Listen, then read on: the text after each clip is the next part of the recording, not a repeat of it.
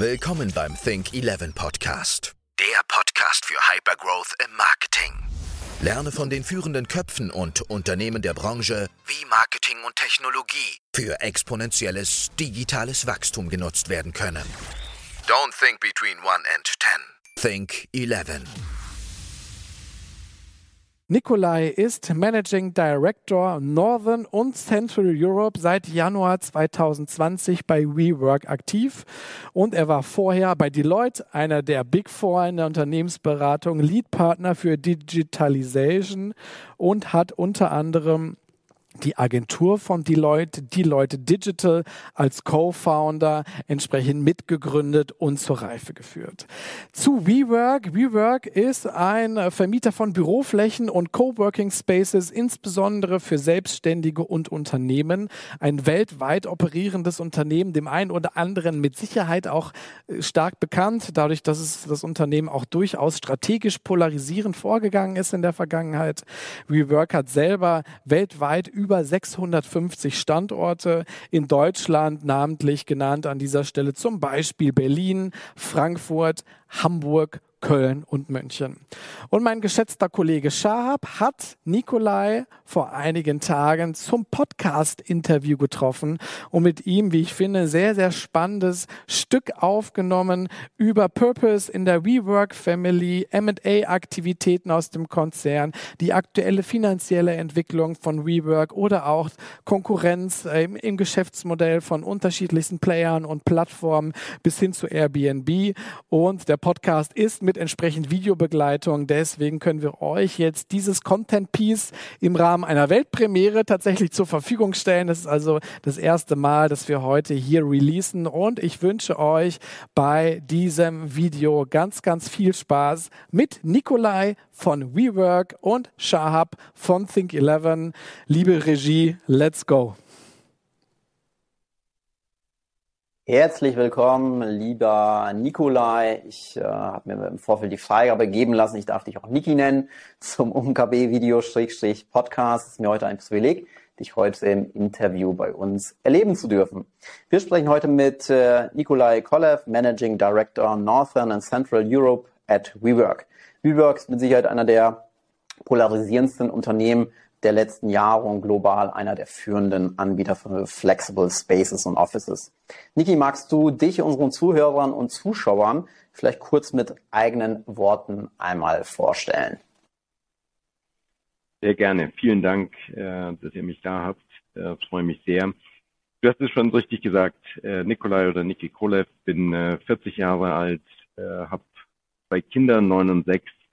Ähm, mein Lebenslauf ist wahrscheinlich eher, wenn man nach dem roten Faden sucht, ähm, stets die transformative Herausforderung gewesen, ob das in der Digitalisierung, in der Skalierung ähm, von, von kleinen und großen Unternehmen, in der Transformation, wenn es darum geht, digitale Geschäftsmodelle zu entwickeln oder eben auch jetzt dabei zu helfen, zum einen diesen Turnaround zu managen bei WeWork, zum anderen aber auch eines der größten also einer der größten Industriebereiche, nämlich äh, Real Estate und dann Commercial Real Estate in die Disruption äh, zu führen. Okay, sehr schön. Klasse, Niki. Du bist seit 2020, du hast das Thema der Transformation gerade schon angesprochen, bei WeWork. Zuvor warst du mehrere Jahre bei Deloitte Digital und hast dort, wie du gerade gesagt hast, ja auch Unternehmen auf die digitale Transformationsreise begleiten dürfen. In welcher Phase bist du 2020 zu WeWork gestoßen? 2019 war ein sehr bewegendes Jahr für WeWork. Wir haben die IPO, die sehr öffentlichkeitswirksam äh, leider gescheitert ist, muss man sagen. Die Organisation hat dann in Summe ja einiges an, an ähm, Mitarbeitern gehen lassen müssen. Das Ganze wurde reduziert und vor allem auch die Führung wurde erneuert. Das heißt, du bist wirklich ja in einer ganz, ganz starken Change-Phase auch zu diesem Unternehmen gestoßen. Ähm, mich würde natürlich interessieren, was war einerseits deine Motivation dann auch in dieser sehr schwierigen Phase zu einem Unternehmen wie WeWork äh, zu gehen und wo steht die Organisation jetzt mit einem gewissen zeitlichen Abstand heute? Mhm. Also ich bin genau wie du, äh, wie du richtig sagst, mit dem Wechsel des Managements, um den Turnaround zu managen. ähm, Januar 2020 eingestiegen, also unmittelbar, ähm, als das die Aufgabe war. Die, was ist die Motivation? Das bin ich äh, natürlich mehrmals äh, gefragt worden, sowohl in, in solchen Gesprächen, aber auch ganz privat. Ich glaube einfach stark an ähm, Comeback-Stories. Ich glaube stark an Turnarounds. Ich glaube stark an Catch-up-Games. Ja, also es ist es ist immer ein leichtes im Leben, ein Free Ride zu nehmen. Ähm, und ein Free Ride gibt's by the way, auch gar nicht so häufig. Und deswegen habe ich das schon als eine, ähm, eine große Herausforderung auch für mich persönlich empfunden, dass diese Reise nicht nur mitzumachen, sondern auch ähm, ja einfach mitzutreiben.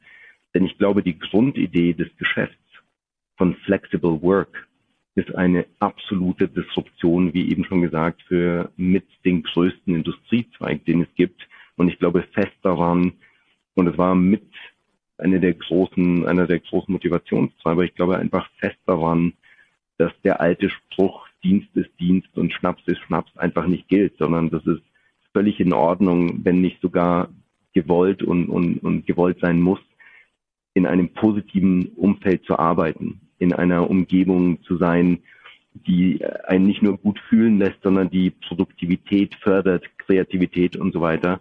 Und ich glaube nicht, dass es einigen wenigen vorenthalten äh, sein kann, sondern einfach möglichst die große äh, und breite Masse äh, der Arbeitnehmer, ja, dass denen zunutze kommt. Mhm. Sehr schön gesagt. Ist das äh, gewissermaßen auch die, die Vision eures Hauses, die Mission? wirklich ein, ein angenehmes, wertstiftendes Umfeld für jeden Mitarbeiter weltweit verfügbar zu machen? Ganz klar, ich meine, du fängst, äh, du fängst immer klein an und äh, wenn man sich anschaut, unter welchem Kontext äh, Miguel und Adam äh, das angefangen haben, dann war Flex und Coworking, Flexspace und Coworking war eigentlich ein Angebot an Freelancer und Einzelunternehmer und Kleinstunternehmen, Startups ähm, wenn man sich anschaut, dass wir, ich glaube 2015 etwa, hatten wir gerade mal zehn Prozent unserer Member waren äh, Large Enterprise, ja, also Großkunden.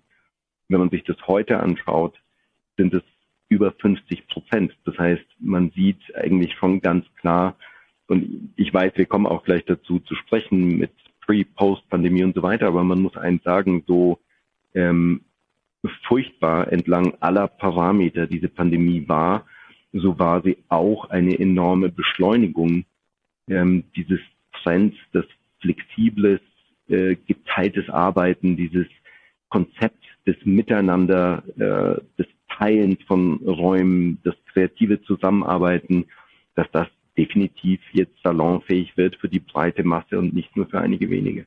Mhm, definitiv.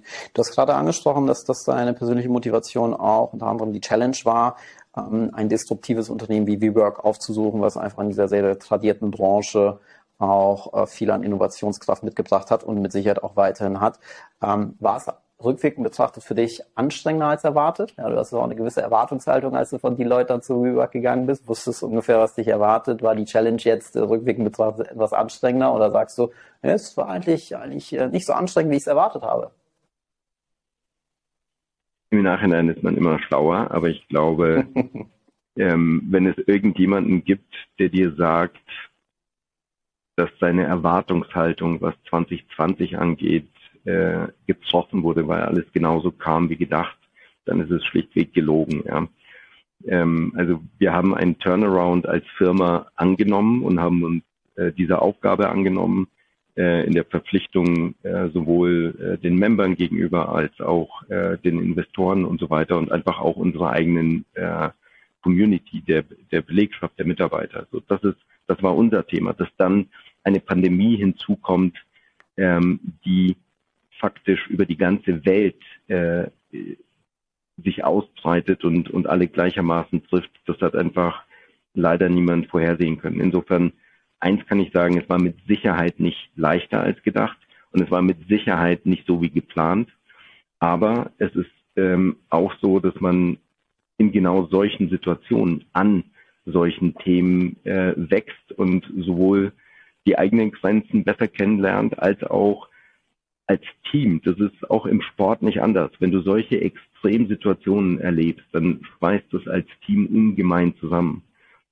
Ähm, und noch viel mehr als jedes gesagte Wort, jede Motivationszeile, jedes Motivationsvideo, wenn man solche Situationen gemeinsam durchlebt und sie auch gemeinsam durchstehen muss und gleichzeitig die kühle Analytik beim Geschäft walten lassen muss und, und die Menschlichkeit bei der Herangehensweise an Mitarbeiter, an Member, dann sind es ähm, enorme menschliche und berufliche Herausforderungen, die einen nur stärker und besser lassen werden. Das ist zumindest meine Sicht. Bin ich total bei dir. A, die Glaskugel hat niemand gehabt. Die Pandemie kam, kam, glaube ich, wirklich ungeplant für jeden jeden und jedes Unternehmen. Und die Grenzerfahrung, von denen du sprichst, sind mit Sicherheit sehr, sehr prägend, nicht nur für, für euch gewesen. Ähm, Niki, bei Deloitte Digital hast du für die digitale Transformation ja auch verantwortlich gezeichnet. Transformation beginnt, beginnt bekanntlich ja auch äh, bei, uns im, bei uns im Kopf. Und egal, ob es jetzt digitale Transformation ist oder vielleicht in der nächsten Ausbaustufe das Programmatische. Ähm, jetzt bist du ja zu einem Zeitpunkt in die Organisation gekommen, in der Change und in der Transformation dann ja auch wirklich aktiv umgesetzt und gelebt wurde. Was waren die Aspekte, die du und dein Team, Niki, euch ganz, ganz detailliert nochmal angeschaut habt im Rahmen dieser Transformation und die recht zügig angegangen seid? Zum einen war es extrem wichtig, als Leadership-Team ähm, auch allem voran mit, äh, mit Sandeep als CEO aber auch Marcelo äh, Chlor als Chairman, dass wir einen gemeinsamen Managementplan, einen Finanzplan entwickelt haben, wie wir diesen Turnaround managen wollen. Und da einen gemeinsamen Nordstern hatten, wo alle wussten, das ist unser Ziel und das ist unsere Marschrichtung. Ähm, das ist auch das, was ich mit, mit diesem, mit dieser analytischen Klarheit meinte, ähm, die man braucht in einer solchen Situation, Gleichzeitig darf man, es gibt auf Englisch diesen, äh, dieses Sprichwort Don't rush to make a mistake. Also du bist auf der einen Seite bist du in einer Situation, in der eigentlich keine Sekunde mehr da ist, um neu zu überlegen, um äh, links und rechts zu drehen und gleichzeitig ist es extrem wichtig, analytisch, klar, mit einem klaren Kopf sich anzuschauen, wie macht man das. Und auf der anderen Seite kommt eine nicht minder wichtigen, äh, ein nicht minder wichtiger Aspekt hinzu, nämlich die menschliche Seite. Also wie, wie geht man äh, mit dieser Situation um, wie auch, äh, auch im Übrigen gerade durch die Pandemie. Wie geht es unseren Mitarbeitern? Wie funktioniert das von zu Hause aus arbeiten? Ähm, wie, was können wir für unsere Community tun in dieser Zeit? Also das sind alles Themen, die äh, kann man sich gut so im Gespräch überlegen, aber wenn man sie selbst umsetzen muss, dann ist es einfach eine ganz andere und wenn man auch selbst die Sorge und Fürsorge für die eigene Community, ob das die Member oder die Mitarbeiter sind, dann sind es einfach Sachen, die man extrem gut durchdenken und auch gerne dann verproben mit A-B-Tests, ja, und dann auch wieder ändern muss, wenn sie nicht funktionieren. Aber das waren so die wichtigsten Aspekte, die, die uns umgetrieben haben. Hm. Du hast den menschlichen Faktor jetzt nochmal in den Vortragsgrund geschoben und hast äh, gerade auch erwähnt, äh, dass, dass ihr euch natürlich bei der Größe des Unternehmens auch total nachvollziehbar auch intensiv Gedanken gemacht habt, äh, wie geht es euren Mitarbeitern auch in dieser Pandemiephase. Und es gibt ja ein schönes Sprichwort, du hast ja gerade auch ein schönes amerikanisches Sprichwort äh, zitiert, ähm, das da lautet, wer Leistung will, muss Sinn stiften. Was ist der Sinn für dich und auch für dein Team, für jedes einzelne Mitglied eurer WeWork Family, morgens anzutreten und äh, dieses Unternehmen auch weiter nach vorne zu entwickeln? Eine sehr gute Frage. Ähm, die Frage nach dem Sinn, äh, dieses englische Purpose, ist, ist eine, die ja mindestens genauso häufig kommt in der heutigen Zeit wie die Frage nach der Digitalisierung, nach der Transformation. Also es ist schon ein, sag mal, eine der größeren Basswolken, die es, äh, die es so am Himmel gibt.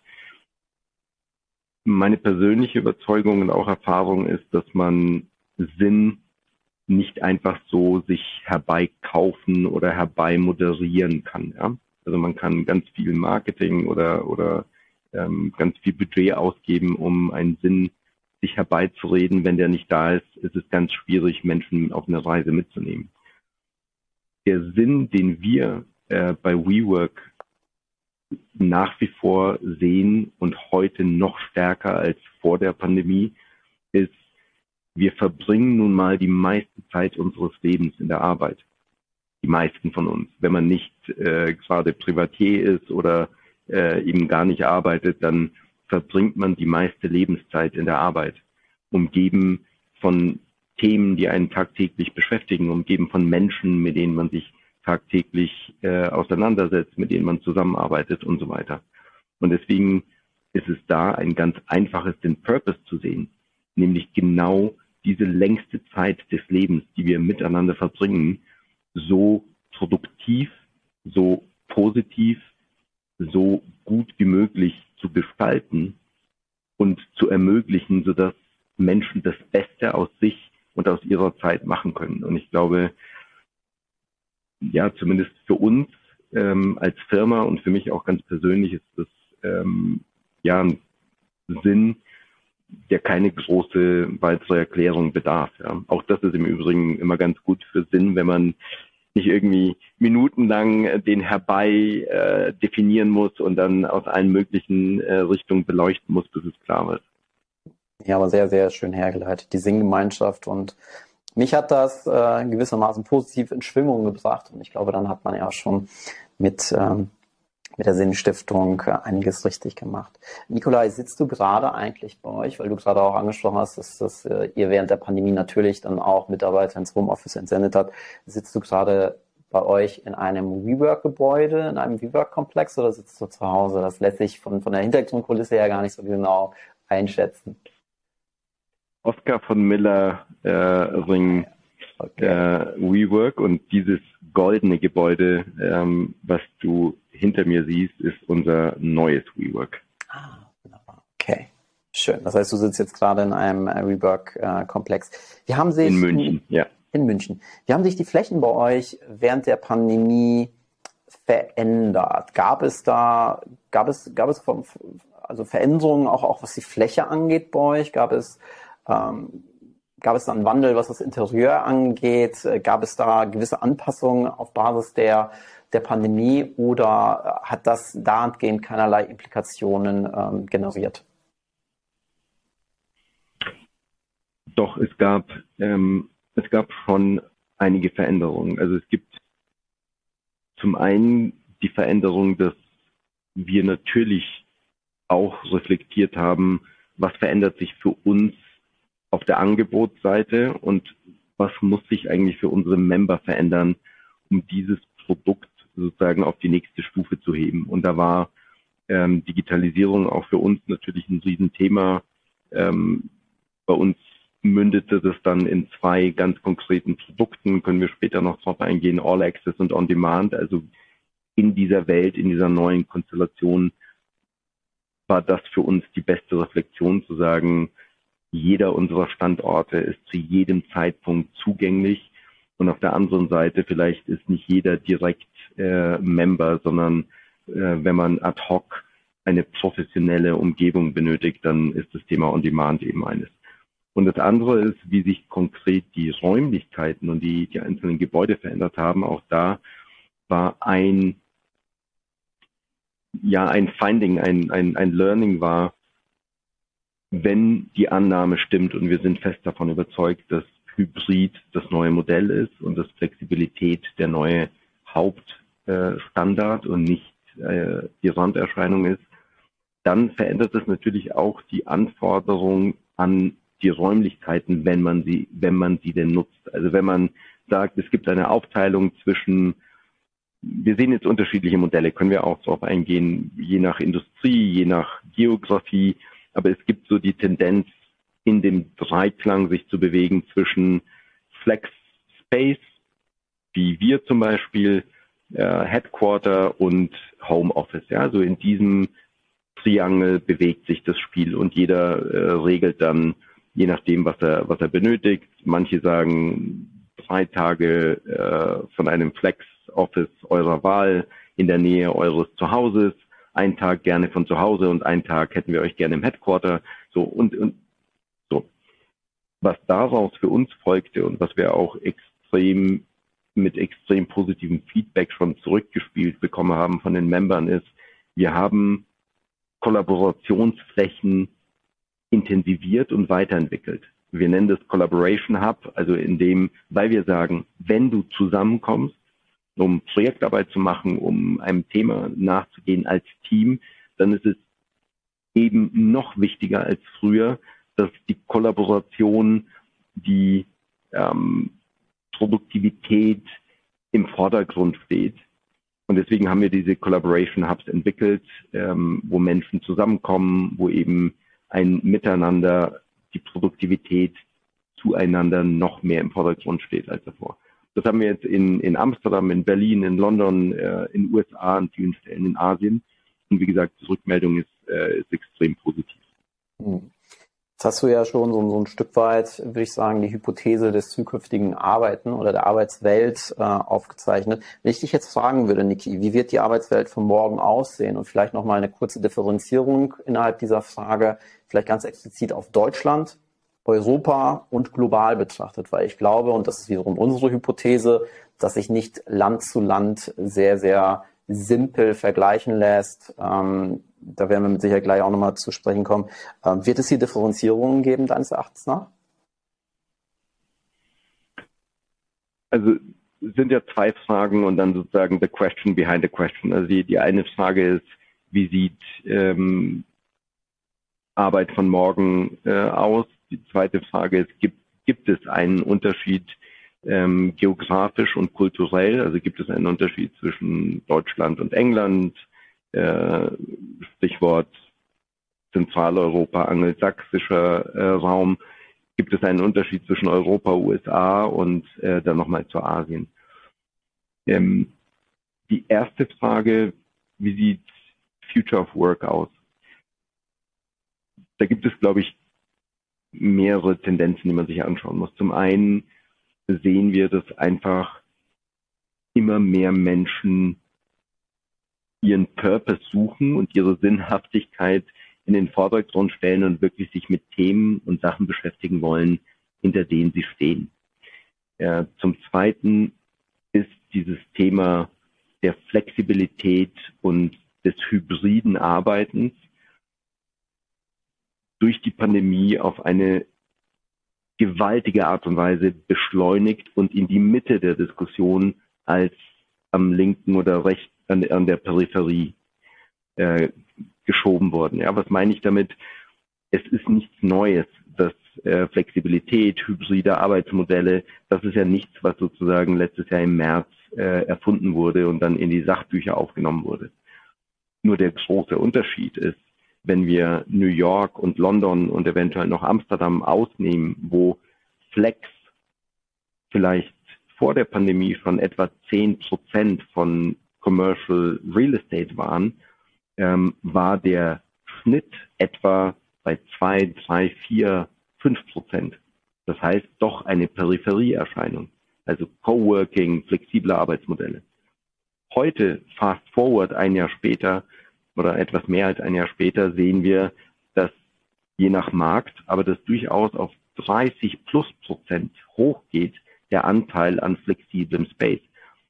Was bedeutet es? Das bedeutet äh, mehrere Dinge. Zum einen bedeutet es, das ist ein Thema, was für eine für einen breiten Teil meiner Belegschaft aus der Unternehmenssicht nicht nur in Frage kommt, sondern ein Angebot ist, das ich machen muss. Auf der Kostenseite bedeutet es die Opportunität für eine massive Kostenreduktion und für einen Shift aus fix in flexible Kosten. Du hattest vorhin die, ähm, die Laufzeit der Verträge angesprochen. Die durchschnittliche Laufzeit in Deutschland ist im, im, im Commercial Real Estate ist etwa sieben Jahre. Das ist nicht mehr zeitgemäß. Kein Unternehmen hat einen Planungshorizont, was über sieben Jahre geht, dass man mit einer Gewissheit bedienen kann, äh, wie diesen Vertrag zu erfüllen. So. die Skalierbarkeit von Unternehmen. Wir sehen, wir, wir befinden uns in einer Phase, wo wir immer mehr Scale-up sehen. Ja, wir hatten im letzten Jahrzehnt eine ganze Menge an äh, wie, wie Pilze aus dem Boden sprießender Startups. Viele von ihnen kommen in eine äh, reife Phase, wo wir von Scale-ups reden, also die ähm, Flixbusse dieser Welt, die Celonis dieser Welt und so weiter. So, die, für diese Unternehmen ist Skalierbarkeit, also wie bekomme ich möglichst schnelles Wachstum hin bei gleichzeitigem Kostenmanagement und einer immer notwendigen Flexibilität. Da ist äh, Flex sowohl beim Internationalisieren, also sofort sprichwörtlich Fuß fassen in einem neuen Markt, ohne den ganzen Admin-Apparat zu haben, gleichzeitig in einer Prime-Location. Das sind alles Riesenvorteile, die vorher einfach nicht zugänglich waren. Ein drittes ist, und das ist mit Sicherheit pandemiegetrieben, die sichere Zusammenarbeit. Nicht nur die flexible, sondern die sichere Zusammenarbeit. Vor der Pandemie stand oft die Frage im Raum, naja, ist denn äh, letztendlich ist nicht das Café um die Ecke, nicht äh, euer Wettbewerber, ja, weil man kennt es äh, aus Berlin und aus, aus Paris und so weiter, dass man mit dem offenen Laptop ähm, am Tisch sitzt. So. Ich glaube, die Diskussion ist spätestens jetzt vorbei, wo man sagt, naja, Hygieneregeln. Äh, zweitens hatten wir vorhin das Thema Kollaboration und, und Kreativität. Also es ist mit Sicherheit ganz nett, äh, wenn man ein langes Wochenende in Paris oder London macht, wenn man ein Meeting aus einem Café nimmt und selbst da ist es schon unangenehm, weil sich Nebengeräusche und so weiter, aber so geht man nicht durch den Tag, also zumindest nicht durch den Arbeitstag. Ja. So, das heißt, dieses Thema sicheres Konzept, äh, was funktionsfähig ist, ist per se ein Asset, was mit Sicherheit in der Pandemie nochmal so richtig nach vorne kam. Und ähm, last but not least, ich denke, dass das Thema Talentbindung im Übrigen generationenübergreifend, nur weil das oft, also Talent wird oft ähm, fälschlicherweise reduziert auf die junge äh, Gruppe der, der, der Mitarbeiterschaft. Ähm, Talentbindung ist natürlich auch ein zentrales Thema, gerade in diesem Hybridmodell, wo ich oft physisch von meinen Mitarbeitern getrennt bin, wo On- und Offboarding gerade in der Pandemie vollständig virtuell passieren musste, wenn ich mich in diesem Hybridmodell bewege, wie schaffe ich es, meine Corporate DNA, meine Corporate Culture möglichst mitzugeben und das in einem Umfeld, ähm, wo auch meine Mitarbeiter das als ein Asset, als ein Benefit empfinden, in einer solchen Räumlichkeit so zentral mit einer möglichst reduzierten Mobilität erarbeiten zu können. Mhm. Wenn ich Berlin jetzt als, als Beispiel nehme, da gibt es so viele Tech-Companies und äh, so viele Menschen, die einfach in der Innenstadt von Berlin leben wollen und es da extrem wertschätzen, wenn sie einfach zu Fuß zu unserem Office laufen können. Selbstverständlich kannst du auch außerhalb wohnen und äh, 60 Minuten oder so wie wir es in London sehen, zum Teil zwei Stunden One-Way commuten. Aber dann sind vier Stunden Lebens- und Arbeitszeit weg. Und auch Freizeit, ja. So. Also, und auf deine letzte Frage mit äh, der geografischen Unterscheidung. Arbeit war in USA und in Asien auch schon vor der Pandemie signifikant flexibler und mobiler, als sie es in Zentraleuropa ist. Wenn wir England, ein Stück weit mit in den angelsächsischen Raum nehmen, dann so, verändert sich das jetzt mit Sicherheit. Ja, wir sehen natürlich mit Sicherheit ein, ein höheres Maß an Mobilität, Flexibilität ähm, und auf der anderen Seite, wie schon anfänglich gesagt, dieses Thema des hybriden Arbeitens als neuen Standard. Das ist wiederum was, was wir als globalen Standard sehen. Also das ist jetzt nichts, äh, was rein deutsch oder englisch oder amerikanisch ist, sondern dieses hybride Modell setzt sich durch. Und das ist was, was auch Großkonzerne vor allem für sich reflektieren müssen, weil da ist ja die Fragestellung nicht, äh, wenn ich ein, ein, ein DAX-Unternehmen bin äh, oder ein großer Mittelständler und 90, 200.000 Mitarbeiter auf der Welt habe, dann ist ja die Frage nicht, was mache ich im Headquarter, sondern dann ist die Frage, wie kann ich einen Standard setzen? Wie kann ich ein ähm, Angebot machen, was auf der ganzen Welt konsistent ist? Mhm. Und das ist für uns ein Riesen, ähm, das ist für uns ein Match.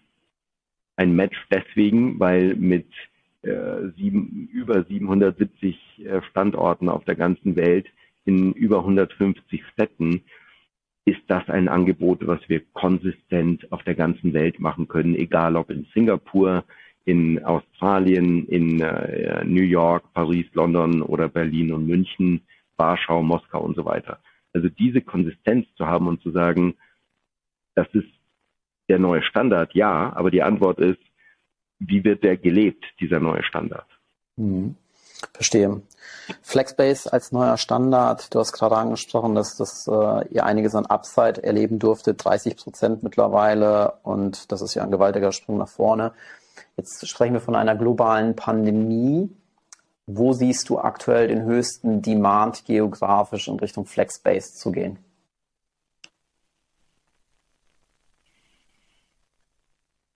Ich sehe, wie gesagt, also ich sehe den oder wir sehen den Demand ähm, eigentlich auf der ganzen Welt.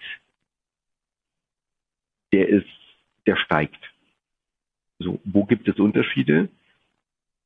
Natürlich macht es einen Unterschied in der Planbarkeit und in der Sicherheit, Schrägstrich Verunsicherung, wenn du alle 10, 12 Wochen in einen nächsten Lockdown kommst. Aber das gibt lediglich die Unsicherheit darüber, wann du wieder zu der neuen Normalität äh, übergehst und nicht, ob du das machst. Stimmt. Also ja. der, der Unterschied ist ja ganz klar. Ja? Also der Unterschied ist, es gibt niemanden, zumindest nicht in den Gesprächen, äh, die ich führe und die, die meine Kollegen führen, es gibt niemanden, der dieses hybride, flexible Modell, also the new normal, in Frage stellt. Die einzige Unsicherheit ist, wie komme ich eigentlich in den unterschiedlichen Geografien mit den sehr unterschiedlichen Herangehensweisen an diese Pandemie und der sehr unterschiedlichen leider Auflösung äh, dieser Pandemie, wie komme ich damit zurande? Das heißt, es ist eher eine Frage des Wanns als des Obs. Okay. Das heißt, Aber der passieren. Demand ist gleichermaßen, gleichermaßen hoch. Okay.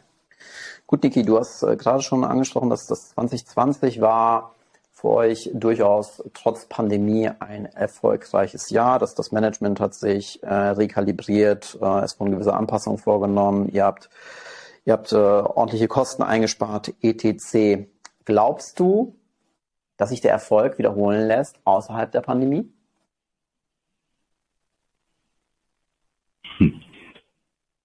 Also ich, ich bin grundsätzlich vorsichtig optimistisch, aber immer ja, optimistisch. Ja? Das heißt, ich glaube, wir tun gut daran, weiter dem Pfad zu folgen, den wir schon die letzten Quartale gegangen sind, nämlich Performance liefern und dann darüber reden. Ähm, das ist Teil unserer DNA geworden, finde ich persönlich, steht uns gut zu Gesicht. Nichtsdestotrotz glauben wir, dass äh, 2021 unser Jahr ist und wir glauben, dass das ehrlicherweise erst der Anfang einer ganz großen Reise in den nächsten Jahren wird. Warum? Weil wir erst die Übung des Turnarounds gemeistert haben wollten und das Unternehmen gegen Ende des Jahres äh, in die Profitabilität führen und dann uns in einem Umfeld bewegen, wo unser eigener Markt Flexibilität innerhalb von Commercial Real Estate so sehr wächst, dass wir als globaler Leader dafür perfekt aufgestellt sind und es an unserer Execution liegt, daraus den, äh, den größtmöglichen Nutzen zu ziehen. Deswegen blicke ich, was WeWork und insgesamt, was hybride Arbeitsmodelle, was Flexibilität angeht, extrem positiv äh, in die nächsten Jahre. Okay. Kurzum, du sagst, der Erfolg ist auf jeden Fall auch außerhalb der Pandemie repetitiv. Ähm, Stichwort große Reise. Sprechen wir ein bisschen auch über große Zahlen, ja, bei, bei der Unternehmensgröße ja nicht unüblich. Ähm, ihr habt starke Einsparungen in den letzten Jahren vorgenommen, habt äh, eure Verluste auf einem Niveau mehrere hundert Millionen Euro auch reduziert und wollt, genauso wie du es gerade gesagt hast, 2021 ja sogar tatsächlich profitabel arbeiten. Niki, wie kann das innerhalb dieser Kürze der Zeit gelingen? Also was, was, was ist euer, was euer Geheimnis? Ja, es ist ja, ähm, wenn, wenn du sagst, 2021 wollen wir profitabel arbeiten, ähm, das ist ja schon, das ist ja schon eine ganz, ganz starke, starke Aussage. Wie, wie schafft ihr das? Also wir haben kein, wir haben kein Geheimnis. Ähm, wir haben uns, glaube ich, als Team und auch das im Übrigen, das äh, gerät ja immer schnell in den Hintergrund, wenn es funktioniert. Aber ich finde, allein die Tatsache, dass wir das in der Pandemie auch, so wie alle anderen, eben auch aus der Distanz über Video äh, zum größten Teil gemanagt haben und dass es funktioniert hat, ähm, spricht auch für die Kultur, die wir prägen und die wir ähm, und auch für unsere Werte, die wir versuchen auch natürlich gerade als, äh, als Leader immer vorzuleben. Aber also es gibt kein Geheimnis. Es gibt und gab und wird es auch im Übrigen nach vorne hingeben, eine starke Kostendisziplin, einen glasklaren Fokus auf profitables Wachstum und profitabel unterstrichen und einen ganz klaren Fokus auf Kerngeschäft. Wir wollen nicht nur der Leader heute in Flex sein, sondern wir wollen es auch morgen bleiben und werden dafür das Produkt weiterentwickeln, wir werden das Offering weiterentwickeln, wir werden, wie ich eben schon sagte, das Thema Digitalisierung, also All Access, On Demand, wir haben mit äh, Hologrammtechnologie angefangen zu arbeiten in unter, über 100 Standorten. Also wir wollen immer besser werden in dem, was wir machen, aber wir wollen uns nicht mehr verzetteln. Hm, verstehe. Das heißt, ein Unternehmen, was nach Kosten geführt wird, ist bekanntlich auch ein gutes Unternehmen. Das heißt, eine sehr, sehr starke Kostendisziplin, die mit Sicherheit dann auch zum äh, profitablen Wachstum beigetragen hat. Ähm, Niki, jetzt folgt demnächst der, der Blitzbörsengang, zu dem du dich mit Sicherheit nicht äh, äußern willst und kannst. Äh, über, ein, über ein Spec, eine Bewertung von 9 Milliarden wird angenommen über BorrowX. Ähm, Airbnb hat das Ganze ja letztes Jahr schon über die Bühne gebracht ist, mittlerweile mit 70 Milliarden bewertet. Wie siehst du die Wettbewerbssituation? Ganz konkret, vielleicht erstmal hier auf den geografischen Raum Deutschland begrenzt und gleich werden wir auch nochmal über, über Airbnb sprechen. Aber hierzulande sehen wir ja, dass verstärkt immer mehr Unternehmen, Institutionen in das gesamte Thema Flex Office einsteigen. Das heißt, wir sehen einen sehr, sehr kompetitiven Wettbewerb, unter anderem auch die Deutsche Bahn. Wir haben das hier intern so ein bisschen tituliert unter dem Begriff jedem sein eigenes Flex Office. Ja? Äh, wie betrachtest du das? Also zum, zum einen ist Wettbewerb äh, nicht nur gesund, sondern notwendig in jedem Markt. Und äh, das ist absolut ernst und ehrlich gemeint. Wir freuen uns über jeden Wettbewerber, weil es uns äh, als Leader in diesem Markt anspornt, besser zu sein, morgen besser als heute und übermorgen besser als morgen. Ähm, das ist das eine. Zum anderen, wir sehen natürlich eine ganze Menge an hyperlokaler, an regionaler, an nationaler Wettbewerber. Und die sind zum Teil in ihrem Angebot überlappend, die sind zum Teil auch sehr unterschiedlich. Wir sehen auch technologische Aggregatoren, die kommen. Also ich sag mal, nichts, was der Branche sehr spezifisch ist oder was man nicht in anderen Branchen vorher gesehen hat. Ja? Auf der anderen Seite, wenn wir auf unsere eigene Memberbase gucken, und ich hatte dir ja vorhin gesagt, dass mittlerweile über 50 Prozent unserer Member äh, Enterprise, also Großkunden sind. Und wenn wir nochmal auf das Thema globales Offering, Konsistenz, äh, und sicherstellen, dass man den Mitarbeitern in Deutschland das gleiche Angebot machen kann wie den Mitarbeitern in Frankreich und in Südkorea und in USA und so weiter, dann wird die Wettbewerbssituation schon überschaubarer. Ja, sowohl was die Komplexität ein solches globales Angebot aus einer Unternehmenssicht abzuwickeln. Also natürlich kann man als ein Großunternehmen hergehen und hunderte von Verträge mit hunderten von mikro äh, Anbietern auf der ganzen Welt schließen. Oder man kann mit einem Vertragspartner, der auch auf die eigenen Wünsche äh, zugeht, der auch gewillt ist als Partner. Auch das ist ja eine große Frage, die, glaube ich, wir im Moment extrem positives Feedback erfahren. Wir agieren im Moment an vielen Stellen auch als Advisor, als Partner von, äh, von den Vorständen, von den Aufsichtsräten, wenn es darum geht, wie sieht denn unser eigenes Hybridmodell aus? Wie sieht unser eigenes Flex-Offering aus? Wie machen das andere? Wie habt ihr es bei WeWork gemacht und so weiter? Insofern äh, sind wir froh um jeden guten und fairen Wettbewerber. Also wir scheuen nicht vor Wettbewerb zurück. Wir glauben aber, dass wir schon besonders äh, positioniert sind, um dieses Wachstum, dieses profitable Wachstum in den nächsten Jahren äh, sehr gut darstellen zu können. Okay, jetzt hast du ja schon mal eine kleine Differenzierung stattfinden lassen. Ich will das, das Airbnb-Geschäftsmodell gar nicht mit eurem vergleichen. Airbnb ein reiner pure äh, Plattformbetreiber, ungleich einer WeWork. Aber macht euch Airbnb in Anführungsstrichen Sorgen. Kurze Anekdote.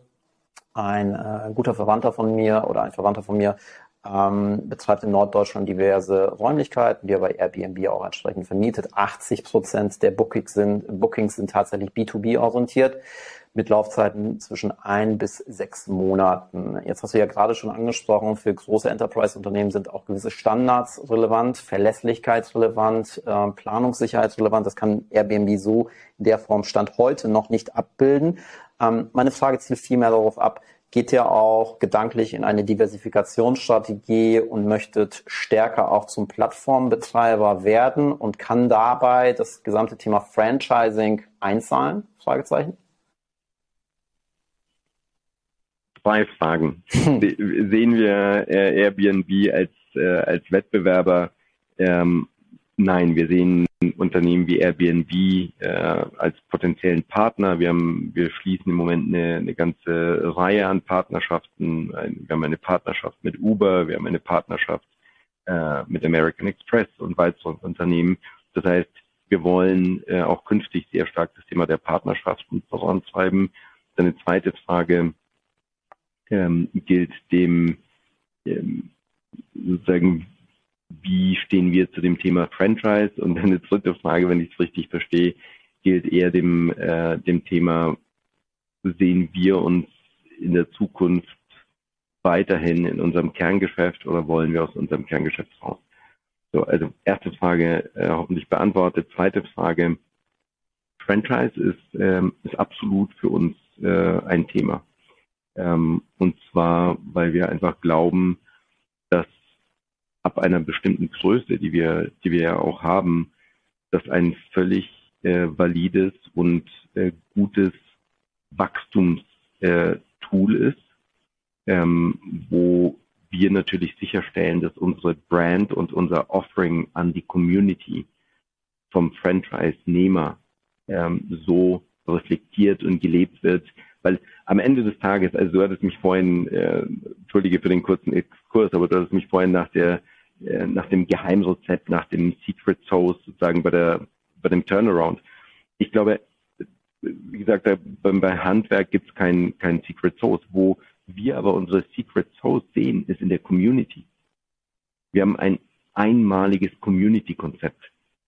Und deswegen ist das für uns das Herzstück äh, und extrem wichtig für uns, wenn wir mit Franchise, wir haben ja, es ist ähm, öffentlich bekannt, wir haben unser äh, LATAM-Geschäft äh, ähm, zum Franchise gegeben, wir haben unser Israel-Geschäft, äh, ist, ist ein Franchise. Also wir werden auch weiter diesen äh, Pfad äh, verfolgen. Aber wichtig dabei für uns ist wirklich das, das Thema der Community, das Thema der, der WeWork DNA, auch wirklich beim Franchise-Nehmer äh, auch reflektiert ist. Und die dritte Frage war hingehend zu Plattformdenke, äh, Core, Non-Core. Wir werden mit Sicherheit unser Modell, das hatte ich ja vorhin auch schon gesagt, wir wollen uns weiterentwickeln. und wir werden uns weiterentwickeln. Und das, die, das Produktoffering All Access und On Demand ist ja schon, wenn du willst, ein erster Schritt hin zu anderen Membership-Modellen, zu einer Flexibilität in unserem eigenen Flex-Offering. Ja? So, das heißt, also diese Frage ist ganz klar mit Ja zu beantworten. Und da wird auch mehr kommen. Was mit Nein zu beantworten ist, ist die Frage nach Core, Non-Core. Also wir werden weiterhin das Kerngeschäft als unser Hauptgeschäft betreiben und werden uns nicht ablenken lassen. Wie gesagt, dieses, wir reden von der größten Industrie der Welt, von Real Estate. Also wir haben noch genug Arbeit vor uns. Mhm. Okay, habe ich verstanden, Niki. Du hast gerade Core versus Non-Core angesprochen. Wie stehst du persönlich zu Themenkomplexen wie Virtual Reality? Ja, kann, kann ich perspektivisch mein Arbeitsumfeld mit der Virtual Reality Brille von Oculus, Facebook emulieren und kann tatsächlich von zu Hause aus arbeiten, wenn ich dann die, ähm, die, die, die entsprechende Geräuschekulisse habe, aber vielleicht lässt sich das auch über Virtual Reality lösen. Wie stehst du dazu und vielleicht auch ergänzende Frage dazu, wenn man sich euer, euer M&A-Geschäft anschaut aus der Vergangenheit, äh, haben wir immer mal wieder Akquisitionen gesehen. In jüngster ähm, Gegenwart würde ich sagen, sehen wir eher Verkäufe. Ähm, diversifiziert ihr auch, auch in diese Umfelder? Also sagt, wir, wir wollen jetzt erstmal bis auf weiteres unser Core-Geschäft wirklich nochmal nach vorn beschleunigen. Mhm. Also vielleicht mit der, mit der zweiten Frage angefangen, weil die, glaube ich, schneller abzuhandeln geht. Ähm, wir werden uns nach vorne hin, ähm, halten wir uns alle Optionen offen. Also wir, ich sage mal so, wir hatten eine große Pipeline an äh, Gebäuden, die wir inmitten der Pandemie auf, ausgebaut und live genommen haben. Äh, wir haben immer noch eine große Pipeline, das heißt, wir wachsen auch weiter in Gebäuden. Deswegen geht das organische Wachstum definitiv weiter. Auch das ist ja, ähm, denke ich, schon ein Ausrufezeichen, wenn man mitten in der Pandemie das Wachstum, natürlich, wir hatten zahlreiche Exits, aber wir haben auch trotzdem weiterhin äh, ein Wachstum nachweisen können. So, das, deswegen organisch geht es weiter anorganisches Wachstum. Wir werden uns äh, Dinge angucken. Also wir ähm, sagen nicht, das ist unser vorgeschriebener Weg, aber wir sagen auch nicht, äh, wir werden das nicht machen. Alles, was zu Core passt, äh, werden wir organisch, anorganisch in Betracht ziehen. Ähm, und alle, weil du Abverkäufe angesprochen hast, das würde ich alles unter, äh, unter der Überschrift äh, Turnaround äh, sehen. Wir haben uns einfach von ähm, Geschäften und von Beteiligungen getrennt, die mit unserem Geschäft nichts zu tun hatten. So, zur ähm, Virtual Reality und, und überhaupt Technologieeinbindung im Arbeitsumfeld. Ich glaube, das ähm, holographische, die holographische Konferenztechnologie, die ich vorhin ansprach, die wir in mittlerweile über 100 Standorten äh, rund um, um die Welt nutzen, das ist bei uns eine, eine Kooperation mit äh, ARHT äh, Media. Ähm, das ist ja letztlich auch von uns der Versuch und der Nachweis, dass Virtual Reality ins Büro kommt, respektive das Büro zu einem in die virtuelle äh, Realität kommt. Ja, so das heißt, wie ist unser Erfahrungswert damit? Wir haben das äh, in unserem eigenen äh, WeWork Global All Hands äh, erst vor ein paar Wochen ähm, verwendet, als äh, Marcello sich, ähm, sich hat zuschalten lassen. Es sah auf dem Bildschirm äh, extrem gut aus ähm, und auch für die für die Leute im Publikum. Also was ist der was ist der Versuch dabei? Der Versuch ist doch ganz klar Technologie dazu zu nutzen, diese Nähe und diese Interaktion realer, greifbarer und interaktiver zu machen. So alles, was dazu nutzt und was die entsprechende User Experience hat äh, und die entsprechende äh, Kostenbasis, um diese User Experience ähm, finanziell bedienen zu können, wird, denke ich, äh, sich über kurz oder lang ähm, am Markt etablieren. Wird jedes Meeting so stattfinden? In den nächsten Monaten mit Sicherheit nicht. Werden zunehmend Meetings unter Nutzung dieser Technologie stattfinden? Warum nicht? Mhm. Also warum könnten wir jetzt diese Videoaufnahme äh, nicht irgendwann nebeneinander sitzend oder gegenüber sitzend auf äh, Hologrammtechnologie ist für den für den Zuschauer im Zweifel und Zuhörer auch eine, eine bessere Experience. Ja? Also alles, was das vielleicht jetzt eine sehr äh, sehr persönliche oder sehr äh, sehr deutsche Sicht, alles was Nutzen bringt, alles was Experience verbessert, alles wo das ist alles gut. Alles, was Spielerei ist, ist vielleicht für die, ähm, mal für Sandbox, äh, um, um Dinge auszuprobieren. Ja. Das heißt, ihr beschäftigt euch äh, tatsächlich auch intensiv mit Virtual Reality. Du hast äh, gerade auch das Thema Acquisitions angesprochen. Äh, ihr konzentriert euch aktuell, Stichwort Fokus, ganz, ganz klar aufs Core-Geschäft, aber wollt eben auch nicht ausschließen, dass äh, ihr euch äh, anorganisch gegebenenfalls noch weiter äh, aufstellt. Was für Targets sind das? Inhaltliche Targets, die gerade ganz interessant sind oder anders ausgedrückt, wenn du deine Branche betrachtest unter rein technologischen Aspekten, ähm, was bringt dich da gerade ganz, ganz stark in Schwingung? Ich kann dazu im Moment, äh, wie du mit Sicherheit verstehst, wirklich das nicht, äh, nicht kommentieren. Ich kann dir aber ganz allgemein sagen, dass ich das ganze Thema PropTech ähm, mit inhaltlicher äh, Begeisterung verfolge. Ich sehe auch, dass ich sag mal verglichen mit anderen äh, Industriezweigen das Thema PropTech an vielen Stellen noch erst am Anfang steht.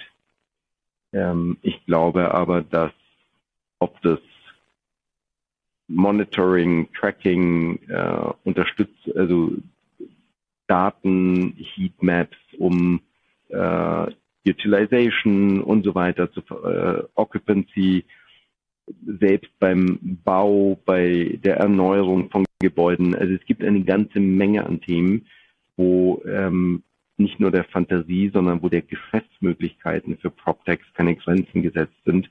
Und das ähm, verfolgen wir einfach äh, mit großem Wohlwollen, weil wir erstens nach elf Jahren weiß ich nicht, äh, ob man uns heute noch als Startup bezeichnen kann, aber wir waren selbst äh, ein Startup, was äh, in eine extrem tradierte, um keine anderen Wörter zu verwenden, in eine extrem tradierte Industrie kam. Ähm, insofern sind wir da hoffnungsvoll und offen für jegliche technologische Erneuerungen, die unser eigenes Geschäft oder die Experience unserer Member besser machen. Sehr schön. Klasse, Niki. Mit diesen optimistischen Worten würde ich dann das Interview auch so langsam zum, zum Ende geleiten. Für mich war es sehr, sehr kurzweilig. Ich habe unheimlich viel lernen dürfen. Ich werde mir sicher das nächste Mal, wenn ich in Berlin bin, nochmal die Augen verstärkt nach Rework Offices offen halten und äh, hoffe, dass ihr weiterhin so erfolgreich seid, äh, wie ihr euch das gerade auch ähm, ja, aufgebaut habt im letzten Jahr und ähm, drücke euch da auf jeden Fall weiter die Daumen. Klasse von meiner Seite und von unserer Seite aus herzlichen Dank für deine Zeit und vielleicht bis ganz bald. Ich danke dir und euch. Äh, du bist herzlich eingeladen in äh, jedem WeWork, nicht nur in, äh, in Berlin. Und am Ende des Tages äh, abschließend, es geht gar nicht so sehr um unseren Erfolg, sondern es geht da, unser Erfolg hängt ja unmittelbar damit zusammen, ob wir das gut oder schlecht für die Member machen.